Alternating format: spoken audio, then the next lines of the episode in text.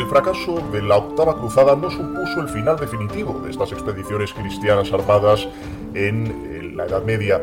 La última cruzada, aunque considerada como continuación de la octava, fue la novena, dirigida en este caso por un participante de la anterior expedición que optó por seguir adelante, Eduardo de Inglaterra, se propuso defender los territorios de Tierra Santa e intentó mediar de nuevo ante el desencuentro perenne de los señores cruzados.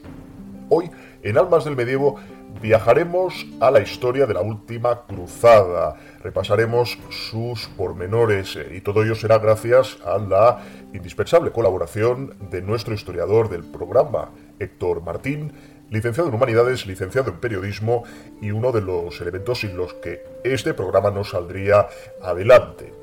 Muy bienvenido Héctor para hablar hoy como ya punto final a estos programas especiales que hemos dedicado a las últimas cruzadas. En este caso, la novena, una de las más desconocidas, que algunos autores consideran eh, una continuación de la octava. ¿Se podría considerar una continuación, Héctor, o no? Hay opiniones para todos los gustos. Saludos a todos nuestros oyentes. Yo diría que es una continuación, pero que tiene bastante entidad como para considerarse una expedición aparte, ¿no?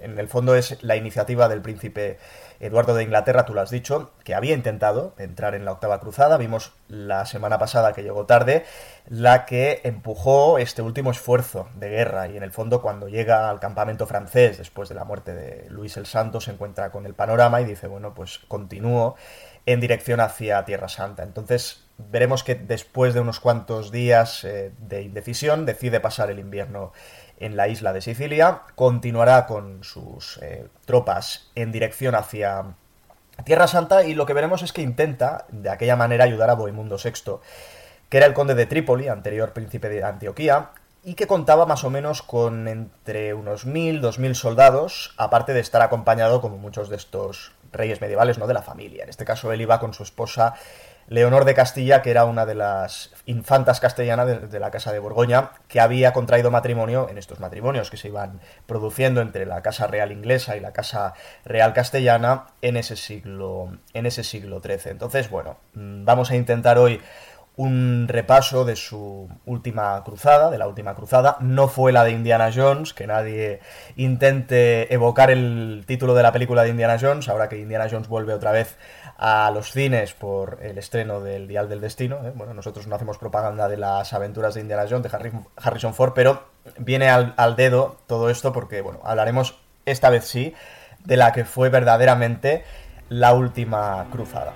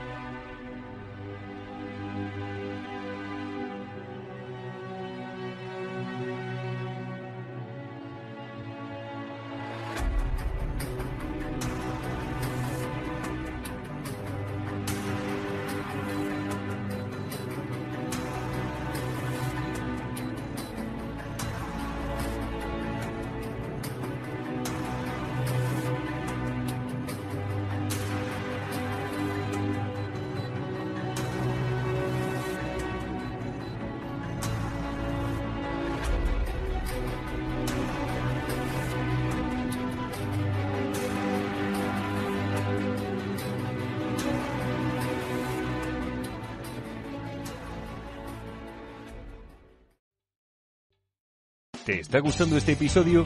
Hazte fan desde el botón Apoyar del podcast de Nivos. Elige tu aportación y podrás escuchar este y el resto de sus episodios extra. Además, ayudarás a su productor a seguir creando contenido con la misma pasión y dedicación.